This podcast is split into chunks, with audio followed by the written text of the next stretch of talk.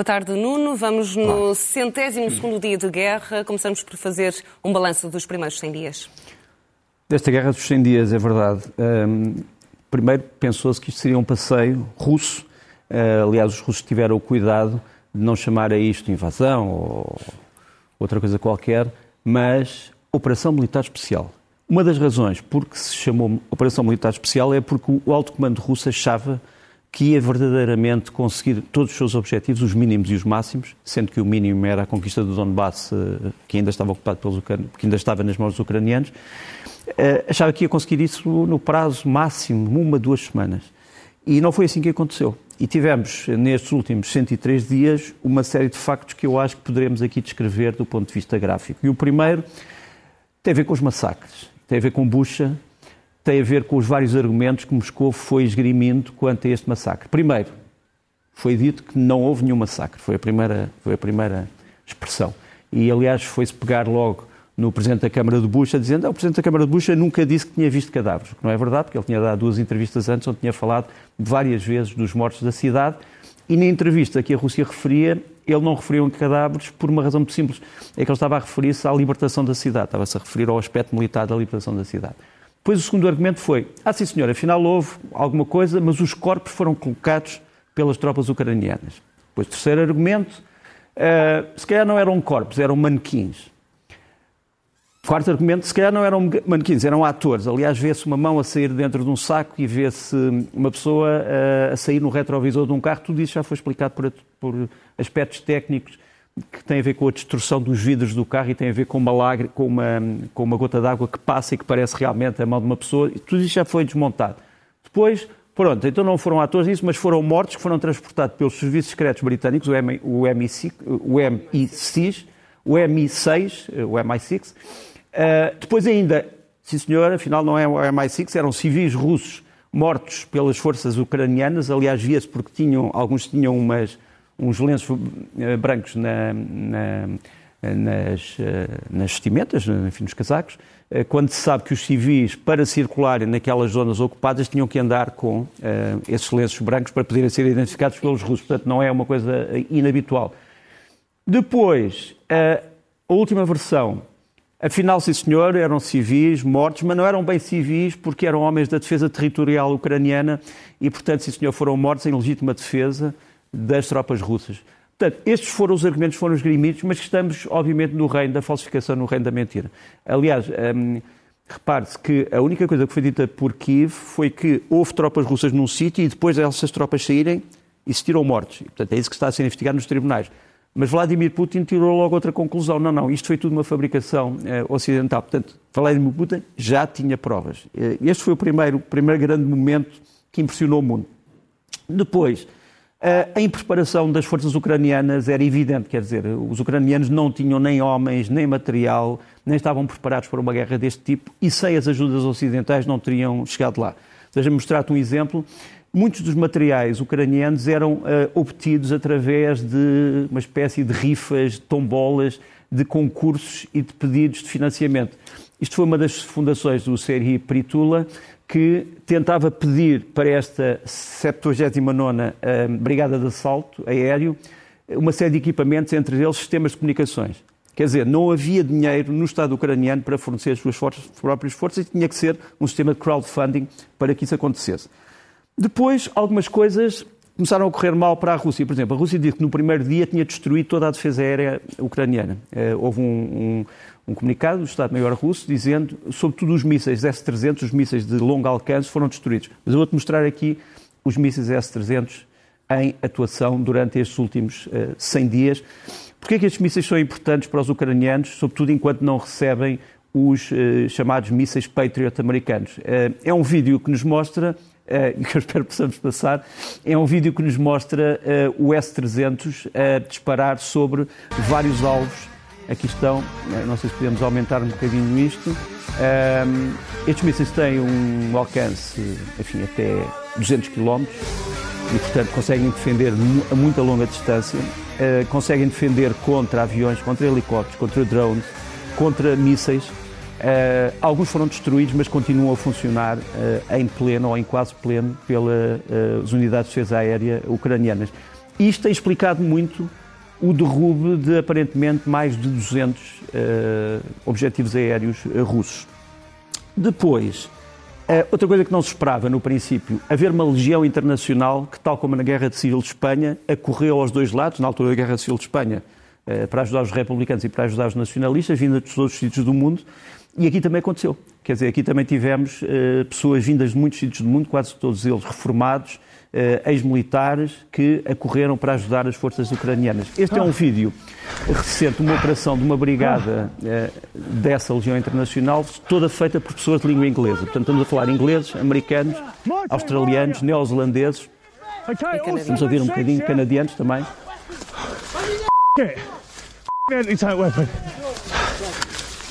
Repara, o, são pessoas já de alguma idade, repara o, o ofegar do comandante, o cansaço, uh, do comandante da unidade. Depois todos eles falam muito uns com os outros, que é uma coisa que nas operações militares especiais não é propriamente, quer dizer, há gestos, mas não há grandes falas aqui, eles discutem muito o que é que têm que fazer. Mas estão, só fazem parte da defesa, da defesa ucraniana e isto também não se esperava no princípio da guerra. Depois, tem discutido muito a, a ajuda internacional. E há quem diga que a Alemanha não está a fornecer coisas suficientes, devia fornecer mais, mas os alemães têm fornecido eh, muito material e não é só quando se fornece material para uma guerra, não é só material ofensivo, também é material defensivo, como mostramos nesta, nesta fotografia, é incrível. Isto é um militar ucraniano que foi atingido uh, junto do capacete. Este capacete é o capacete GM92, que é um capacete balístico que protege. Repara bem o que é que lhe saiu de parte do capacete, uma série de uh, elementos que estão dentro do capacete para proteger, uma espécie de palha e de elementos sintéticos. Sem isto, este homem estava morto. Assim tem apenas algumas, algumas alguns toques e, e, é importante perceber também isso. Depois ainda, uma grande, duas imagens que eu acho que, que mostram tudo. A Ucrânia era um país maravilhoso. Uh, Vê-se nesta imagem tirada num dia de sol por uma pessoa que eu conheço que podemos identificar como comandante Corrigan. Ele tirou isto num dia de sol em, em, em Kiev. Mas depois temos a dura realidade, que é a fotografia que vamos mostrar a seguir, que é de um militar ucraniano perante uma terra morta. É terrível. Nuno, olhamos agora para aquilo que se passa neste momento no terreno. Vamos aos mapas. Vou-te mostrar dois mapas eh, muito rapidamente. Um deles é um mapa atualizado até há uma hora e tal. Eh, é um mapa de Severodonetsk, a tal cidade que neste momento está a ser disputada entre, eh, entre, entre ucranianos e russos. Isto é a bolsa do Donbass onde está Severodonetsk. Portanto, nós vamos tentar. Eh, nós temos a falar daqueles três números, 1, 2 e 3. Eh, não sei se podemos tirar as legendas só para se perceber melhor. Aqueles três números e aquelas três linhas são as três fatias em que a Rússia decidiu dividir o Donbass ucraniano para tentar ocupá-los uma a uma. E ainda não conseguiu sequer ocupar a linha 1. E agora vem o governador de, de Lugansk dizer que, afinal, as uh, tropas ucranianas até conseguiram recuperar metade do território de uh, Severodonetsk. Nós, eu não sei se podemos voltar ao mapa que eu ainda não consegui explicá-lo. Muito obrigado. Uh, nós ontem, no, na SIC, já, explica, já falámos dessa ofensiva e quais foram os resultados dessa ofensiva. Estava a ocorrer no momento em que tínhamos ido para o ar. Ali naquele, naquele mapa, o que é que nós temos? Temos a tal bolsa de, de, de Donbass, Severodonetsk fica à direita, e as uh, setas vermelhas são as ofensivas russas em curso e as setas azuis são as contraofensivas ucranianas em curso. E realmente, numa delas, que se deu ontem, e foi a tal que reportámos ontem, há uma uh, reconquista de posições em Severodonetsk, porque os ucranianos fizeram aquilo que eles chamam a tática da carícia. É assim que é traduzido do ucraniano, é isso.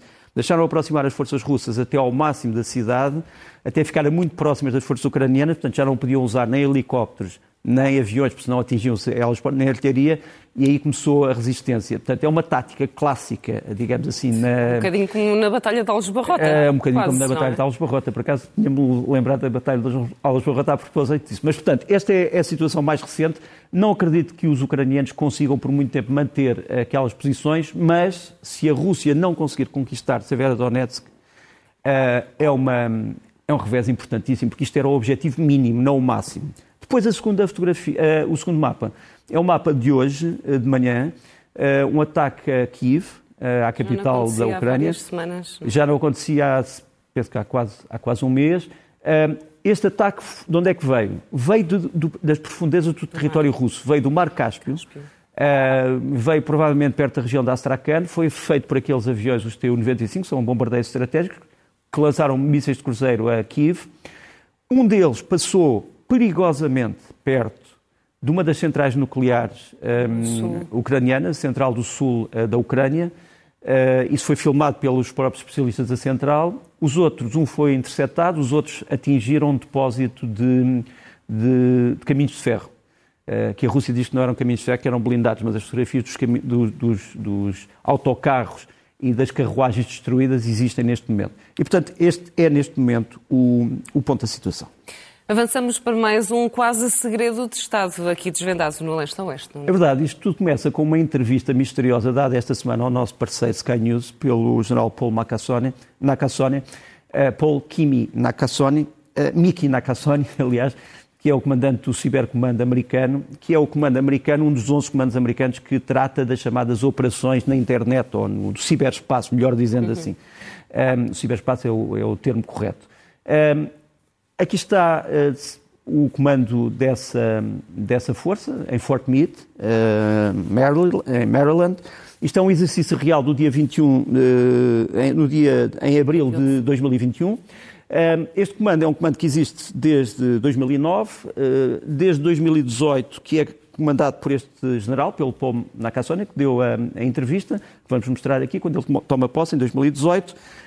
E vamos mostrar também uma coisa interessante. Este, este comando age através de computadores, através de sistemas de informação, através de sistemas de comunicação, mas também através de pessoas que estão em unidades avançadas que podem detectar, interceptar, sabotar, falsificar comunicações, introduzir dados errados. Já vamos mostrar um dos principais elementos desta, desta, desta guerra, mas esta é uma das unidades mais recentes deste comando, é o chamado Oxford 60, que foi formado há pouco tempo em Fort Gordon, na Georgia, mas são homens que estão à frente de computadores, de sistemas eletrónicos, eh, muitas vezes na frente de combate. E o que é que são essas operações? Essas operações em inglês chamam-se OCO, OCO, portanto, Offensive uh, Cyberspace Operations. Temos aqui o extrato, aquele que pode ser mostrado, de um manual dessas operações. Isto aqui é um extrato em que se explica o que é que se faz em relação a defesas aéreas, o que é que se faz em relação a sítios onde estão comandantes inimigos. Explica-se aqui o que é que são os alvos, explica-se o que é que é a ação, explica-se o que é que são os resultados. E os resultados podem ir desde uh, um ecrã de radar de repente desaparecer, deixar de funcionar, pode ir até alguém tentar telefonar através de um telemóvel para um outro oficial e a pessoa que lhe está a responder é outra pessoa que não o seu subordinado, mas pode acontecer até, por exemplo, tocar num determinado elemento físico de uma comunicação e apanhar um choque elétrico, através de ondas eletromagnéticas que foram, no fundo, projetadas.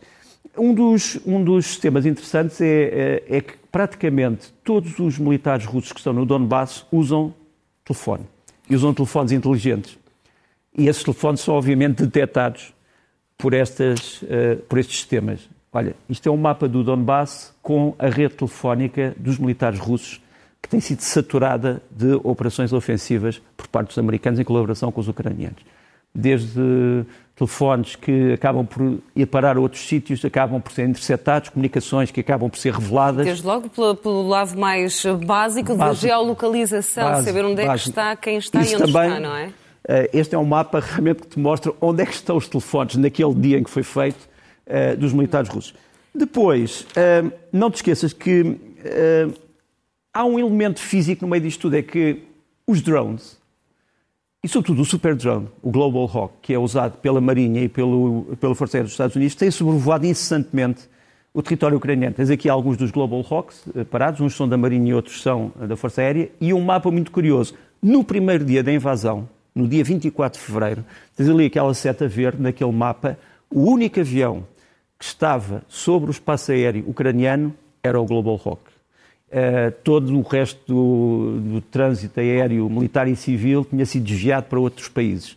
E, portanto, só para te dizer que isto é uma ponta de um véu que um dia há de ser mais conhecido, mas estas operações têm ajudado muitos ucranianos uh, na resposta uh, à invasão. É inevitável falar do jubileu dos 70 anos de reinado da, Isabel, da, Rainha Isabel II, isto também para fazer aqui uma retrospectiva daquelas que são as relações diplomáticas seculares entre o Reino Unido e Portugal.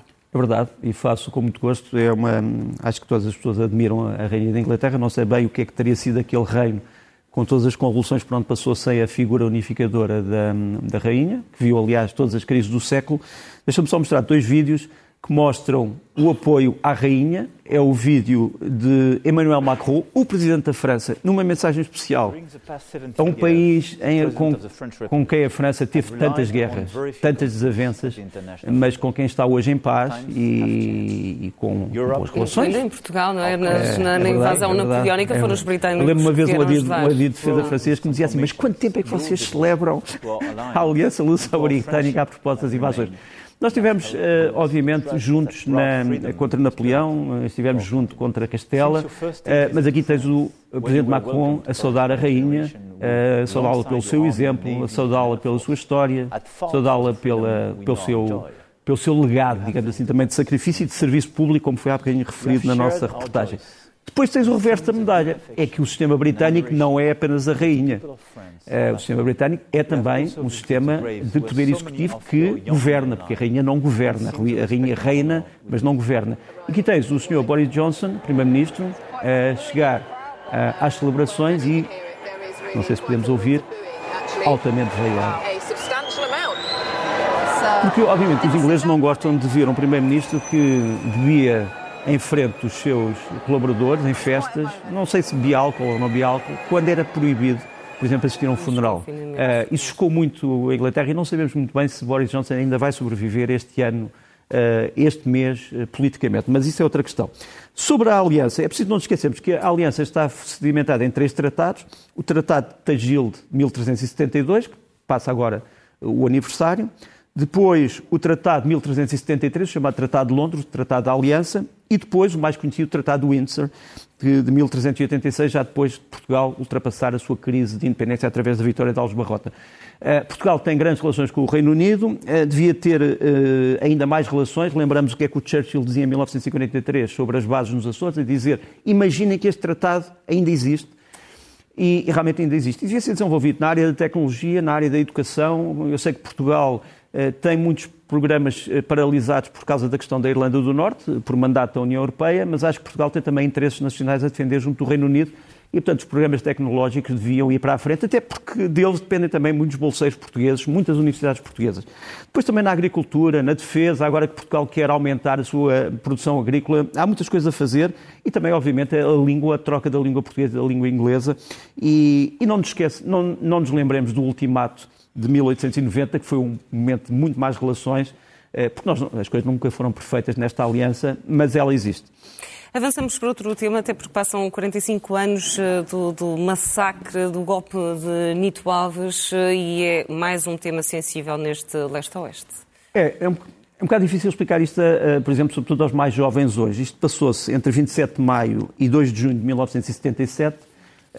houve realmente um golpe eh, dentro do MPLA, eh, em que uma facção comandada por Nito Alves, que era um, enfim, um homem, eh, alguns dizem excessivo, mas um homem brilhante em muitos outros aspectos, queria fazer uma revolução ainda mais profunda dentro de Angola, segundo ele dizia.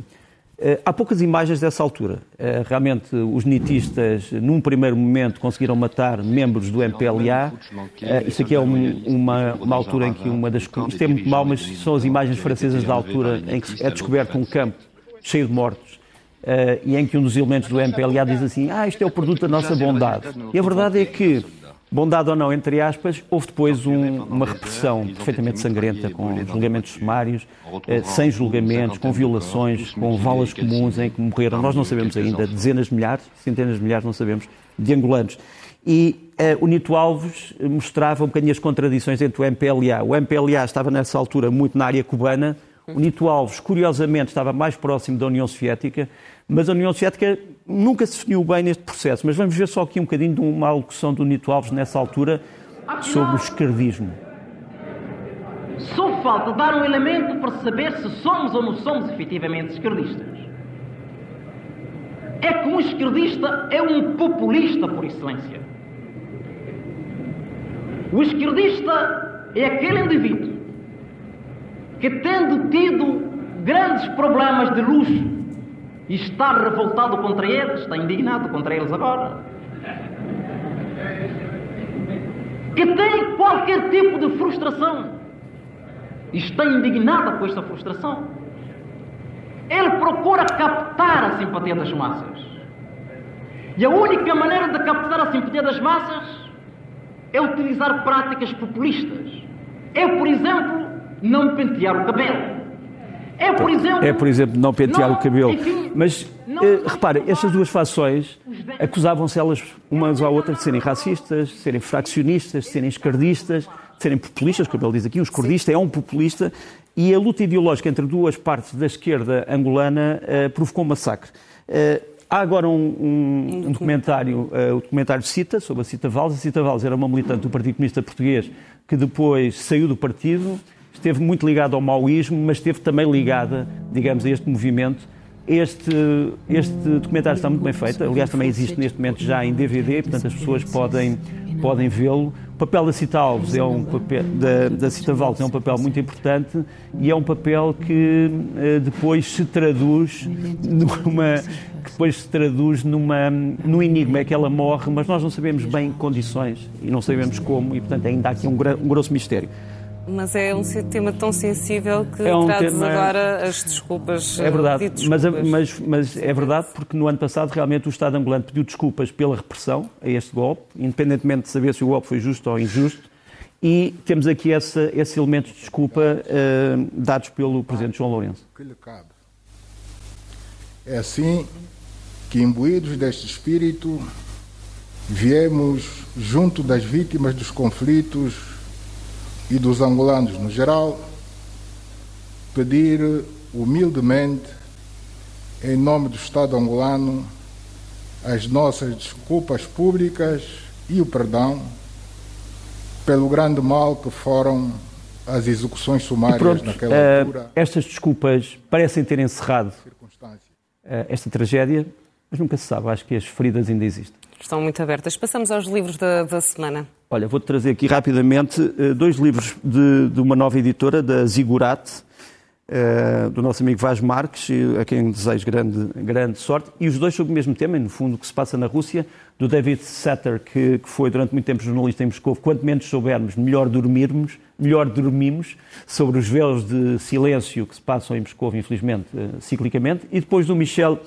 eh, Elchaninov, na cabeça de Putin. Putin, quais são as suas influências filosóficas e ideológicas, se é que elas existem, ou se é só um problema de poder. Mais dois livros. Um do Isaac Babel, um grande escritor russo, já morto há muito tempo, ele morreu nos anos 30, sobre Odessa, Contos de Odessa. Eh, Um judeu escreve sobre a revolução em Odessa ucraniana. Eh, É um livro que tem que ser lido. E depois, infelizmente, a propósito da morte do padre João Seabra, que marcou muitas gerações de portugueses e de jovens portugueses, não sou dono da verdade, mas sou possuído por ela, um livro que merece ser lido. Morreu aos 72 anos. Passamos aos filmes da semana.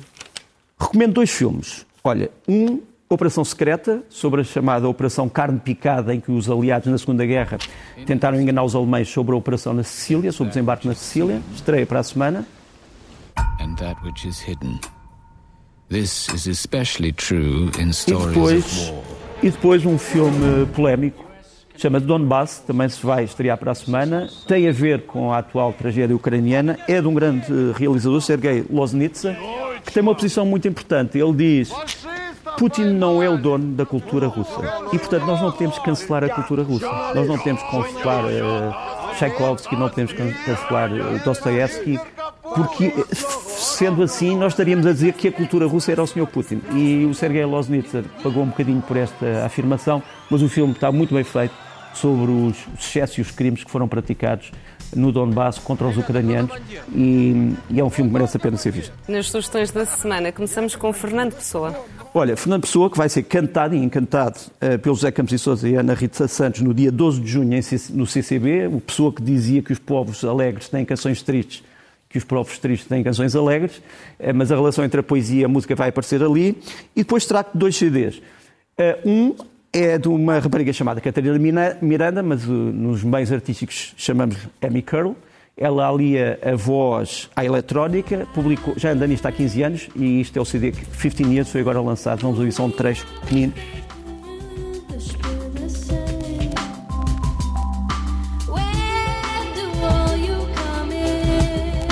Fica aqui um bocadinho para, Um bocadinho. para ir descobrir e finalmente mais um projeto É, cavaleiros.pt. que eu Acho muito entusiasmante. Uh, cavaquinhos.pt, três artistas tocam cavaquinho de maneiras diferentes, de maneiras rurais e urbanas. Isto é o Quarteto Moritz que traz, uh, traz-nos a dança da Totinegra.